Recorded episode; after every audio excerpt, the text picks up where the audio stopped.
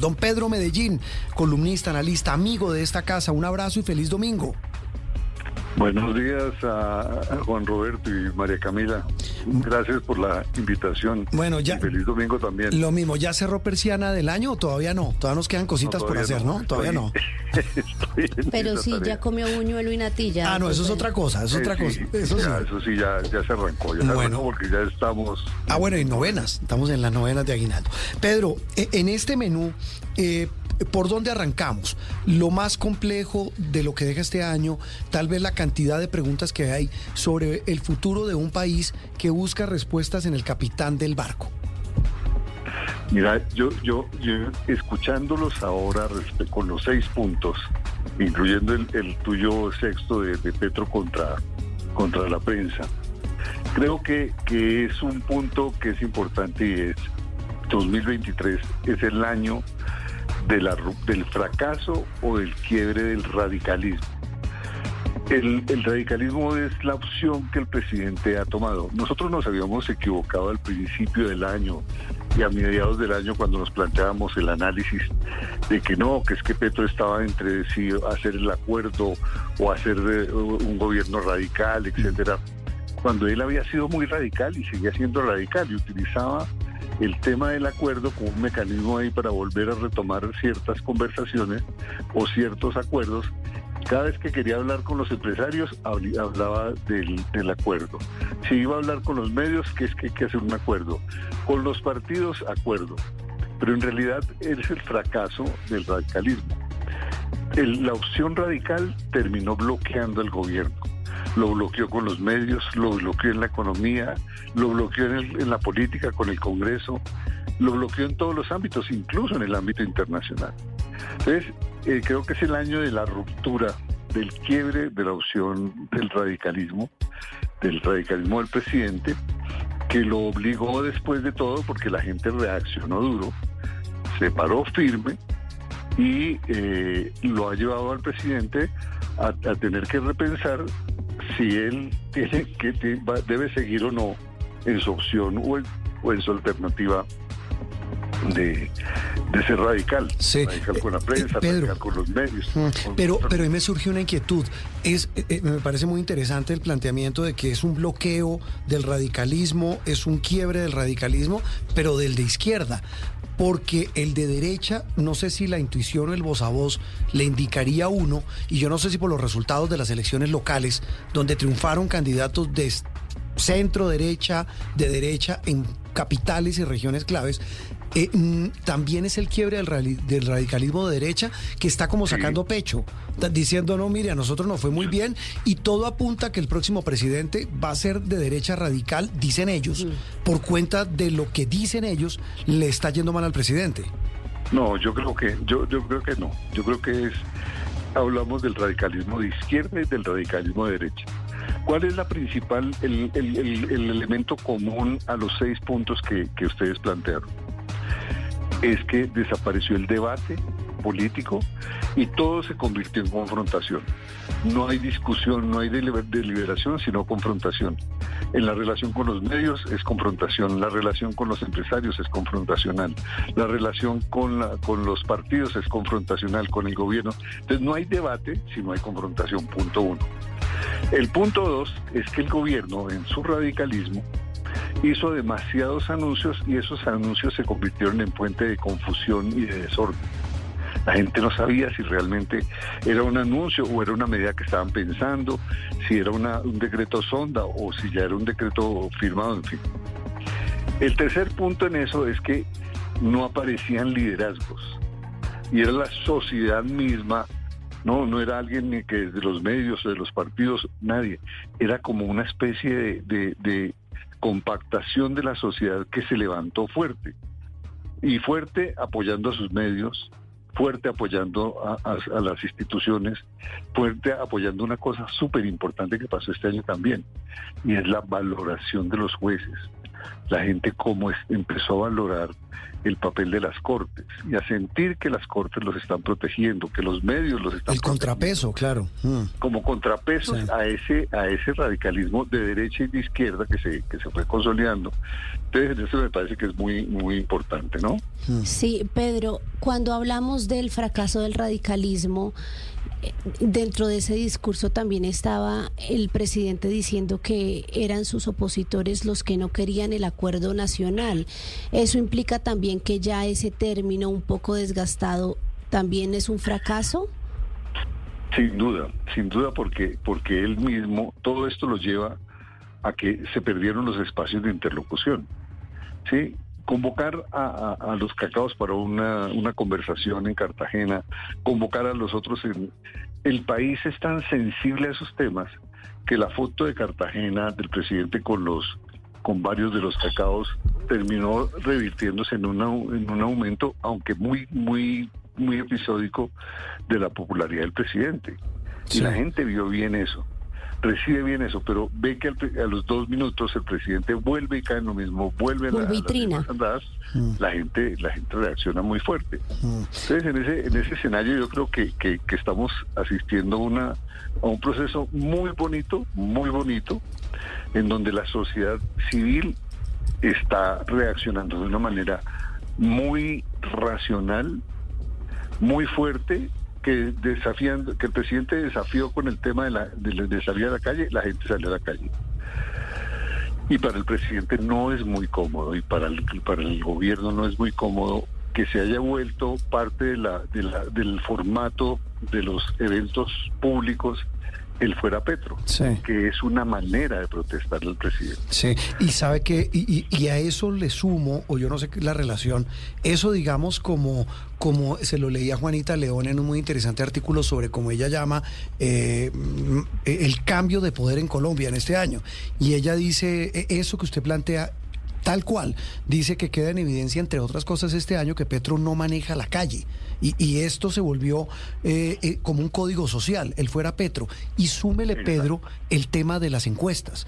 Es decir, un presidente que tiene, no ha llegado al año y medio de mandato, estamos eh, en diciembre, está por llegar al año y medio de mandato, ni siquiera la mitad, con un 66% de desaprobación, como lo planteó hace una semana el, el Inbamer Poll. ¿Qué margen de maniobra le queda? ¿Y, qué salidas vienen frente a la cantidad de retos que tiene un país? Repito, como arrancamos esta charla, Pedro, pues uno buscando respuestas del capitán del barco. Exactamente. yo eh, habría tres escenarios que el presidente tiene. El presidente, el, debate sería, o mantiene su actitud radical o la cambia. Es el, dilema que se le plantea al presidente. Ya la gente le está diciendo no le aguantamos más este tema de, de, de, confrontación, ¿no? De desafío, de agresión, ¿no? Eh, y le plantea una cosa bastante más comprensible, bastante más dialogante, pero el, el gobierno no reacciona. Entonces, o sigue con eso o reacciona. ¿Sí? Entonces, eh, si sigue con eso, lo que tendría que hacer, o tiene tres alternativas. La primera es, ¿cuáles son los recursos que el presidente tiene para efectivamente lograr algún resultado? Uno, la burocracia. Sí. Dos, el gasto público. Y tres, los, el campo de regulación. Entonces, burocracia es reparte, entonces redistribuye los ministerios, si quiere un acuerdo, entonces abre a los partidos, y convoca a los partidos, mete ministros y retoma o reinstitucionaliza la relación burocracia. Abre una puerta fuerte de gasto público en infraestructura, en vivienda, eh, para reactivar la economía. Y lo tercero es que las regulaciones pues deja de, estar regulando por, y gobernando por Twitter y acuerdan más los más consensuadas las reformas. Si el, si el presidente opta por esa opción, yo creo que le va bien y, el, y se retoma el cauce. Pero si el presidente va por la otra vía, que es reforzar su, su, su radicalismo, entonces haría tres cosas también. Uno es cerrar el gabinete y llenarlo todavía más de activistas. Segundo, reducir el gasto público a puras transferencias monetarias. Y lo tercero es apretar durísimo la regulación. Entonces, el decreto de las 190 empresas que les van a cobrar el diésel, porque a los más pobres no les van a cobrar Y vuelven los decretos un mecanismo Pero, Pedro, social. Eh, yo lo escucho en esta última conclusión y se me hace que usted está siendo un poco optimista diciendo que eso es lo que puede pasar a futuro, pero pues... No, son las opciones, si le entiendo. Sí, pero, pero lo digo más, Juan Roberto, por el hecho de que ya ha pasado lo de radicalizar el gabinete, ya ha pasado lo de el, anuncio, eh, bueno, el gasto público. Es decir, ¿usted no cree que, que, haya como una actitud, digamos, del presidente de pensar en que hay que corregir el rumbo, si le eh, entiendo? Exactamente, y para allá voy, Pedro, por ejemplo, en algo que no sé cómo usted lo califique, y es por el presidente le ha subido el tono negativo a la relación con el Congreso. Señaló a los congresistas de no aprobar el acto legislativo que busca regular el cannabis de uso adulto, de recibir sobornos y de ser los, los congresistas que tienen nexos con el paramilitarismo y el narcotráfico. Son palabras textuales de él. Entonces, ¿no será que ya estamos en ese escenario en el que él ya decidió que ese es el rumbo radical que va a tomar? Camila tiene, tiene un pedacito de razón importante que es, el presidente reacciona muy fuerte y pareciera que es como es como que ese que eso se lo lleva por encima que es mucho más fuerte la, la pasión por la confrontación que la pasión por la por el diálogo. Pero yo creo que hay momentos en los cuales la propia la propia institución democrática lo obliga y lo hace pensar lo obliga y hace devolver un hecho de radicalismo fuerte, yo llamo solo a los gobernadores que, están conmigo y me reúno con ellos. Y finalmente todo el mundo, todo todas las cosas lo, obligaron a que tenía que reunirse con los demás. Cuestiona a los jueces, cuestiona a las cortes, cuestiona a la fiscalía, obliga que exige, pero los jueces reaccionan y las cortes reaccionan y le enseñan que la democracia tiene, tiene límites presiona a los empresarios, dice que es que son esclavistas, que los empresarios esto, que, le tocó reunirse con ellos. Entonces, el sistema tiene unos contrapesos también que obliga al presidente a tener que ceder de su propia, de su propia, eh, de su propio carácter fuerte y cerrero con el que está actuando y lo está obligando a que tiene que abrir espacios porque o si no va a terminar muy solo y muy eh, sin ningún tipo de apoyos y completamente aislado por, por la sociedad. Porque mm. hay un momento en que los, los ciudadanos ya empiezan a dejar de creer en lo que él dice. Sí, y súmele. empiezan a decir, ah, otra vez, otra vez diciendo cosas. Eh, el, el, presidente de X, y súmele algo que yo no sé si el ingrediente sume a eso, Pedro, ya para terminar, y es que ahora en, ¿qué? ¿Dos semanas? En dos semanas hay nuevo mapa político.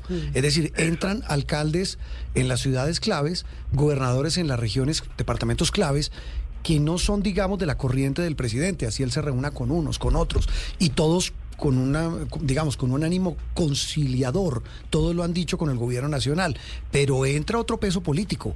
E, es decir, entran de manera distinta y, ya demostraron todos que tienen protagonismo nacional. Con una, con una cosa interesantísima, Juan Roberto. Hoy, eh, eh, digo hoy no, este, este fin de semana estuvieron reunidos en Barranquilla los alcaldes de Bogotá, de Barranquilla, de Cali, de Medellín, con los equipos trabajando en ejercicios, en ejercicios de, evaluación e intercambio de conocimientos. Con un elemento interesantísimo también, es que los, los, ah, los alcaldes nuevos están conformando sus equipos con gente bastante buena e incluso bastante de mejor nivel que los ministros, porque ellos están pensando que esa interlocución con el gobierno que le están planteando una y otra vez, tienen que hacerla con gente de muy buen nivel. se traen generales, se traen eh, expertos en seguridad para que hablen de temas de seguridad con la policía y con el ejército, y es gente que lo tienen que respetar por su nivel. Y ellos, esos gobiernos territoriales, están marcando lo que va a ser un cambio muy, muy importante y muy positivo en este país, que es un cambio que le está dando una salida a la crisis del presidencialismo o al agotamiento que ha ido llevando el régimen presidencial con esta personalización del poder en el caso ya del presidente Petro. Creo que hay unas cosas, señales muy positivas, muy buenas. Mm. Eh, en donde es la propia fuerza de las instituciones, la propia fuerza, la inercia de las, de las sociedades eh, la fuerza de los, de, los, eh, de los medios, de las instituciones, las que están haciendo que el presidente entienda que hay límites y que tiene que gobernar cómo se gobierna en todos los países, buscando el consenso. Sí, la democracia tiene mil límites. Me quedo, mire, he anotado muchas frases de todo esto que ha dicho y casi que hace uno una columna Sí, con lo que ha sí, dicho. Pedro de estos temas comple- complejos, eh, procesos muy bonitos. La democracia tiene límites, la fuerza de las instituciones, entre Y otras. el fracaso del radicalismo. Sí, nos quedan ya, bueno, unos instantes, ya nos vamos. Sí, nos vamos, Pedro. Rápidamente quería preguntarle de lo que usted ve hoy en el gabinete que es insostenible y no le ayuda Uy. al presidente a retomar el, el rumbo. Sí. Facilita. Creo, yo creo que, salvo el ministro Germán eh, Germán Umaña, eh, ¿El de creo Comercio? que el presidente le iría bien, sí, el ministro de Comercio que lo ha hecho bastante bien, Es muy bueno. eh, que Y no la pelea, educación que está también es- trabajando bien. Sí. Aurora Vergara En todos los demás frentes necesita hacer un cambio porque porque la situación no es muy sostenible. El tema este de la Cancillería, que es un desorden, No, un el problema de la política internacional es una cosa absolutamente demoledora. Mm. Creo que ya no le da más espera y tener un canciller como el que tenemos en un cuestionamiento tan fuerte. Eh, me decía, me decía alguien esta semana, y parecemos eh, señora rajando, pero es, o señores rajando en una cafetería, pero ese es el espíritu de este programa. eh. Eh, Pedro, me decía alguien que, que puso en, a manejar la diplomacia al menos diplomático de todos.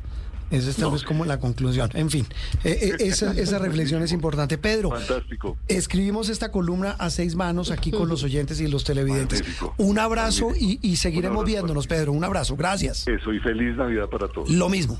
Estás escuchando Sala de Prensa.